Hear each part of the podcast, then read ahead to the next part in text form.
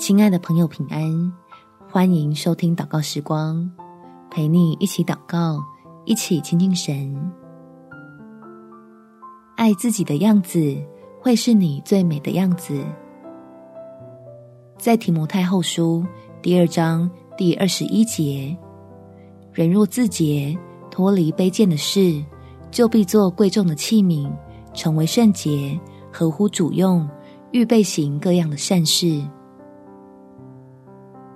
让我们用天赋的爱来爱容易感到自卑的自己，好可以在这份爱里找到方向，努力将神放在自己身上的美好发挥出来，成为他手中光彩夺目的作品。我们一起来祷告：天赋，认识你之后，我就知道如何发现自己的价值，再也不用为了别人的眼光而焦虑。因为每个人在你的眼里都是独特的宝贝儿女，你也各自有美好的带领，要来帮我过得好自己。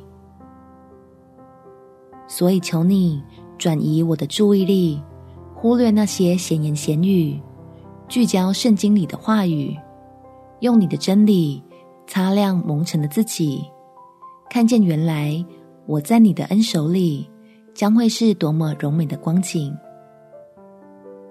畅通无阻的向人表现出来，造我的神真是爱我。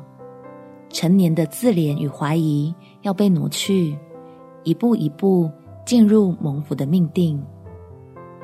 感谢天父垂听我的祷告，奉主耶稣基督圣名祈求，阿们。祝福你能活出爱，有美好的一天。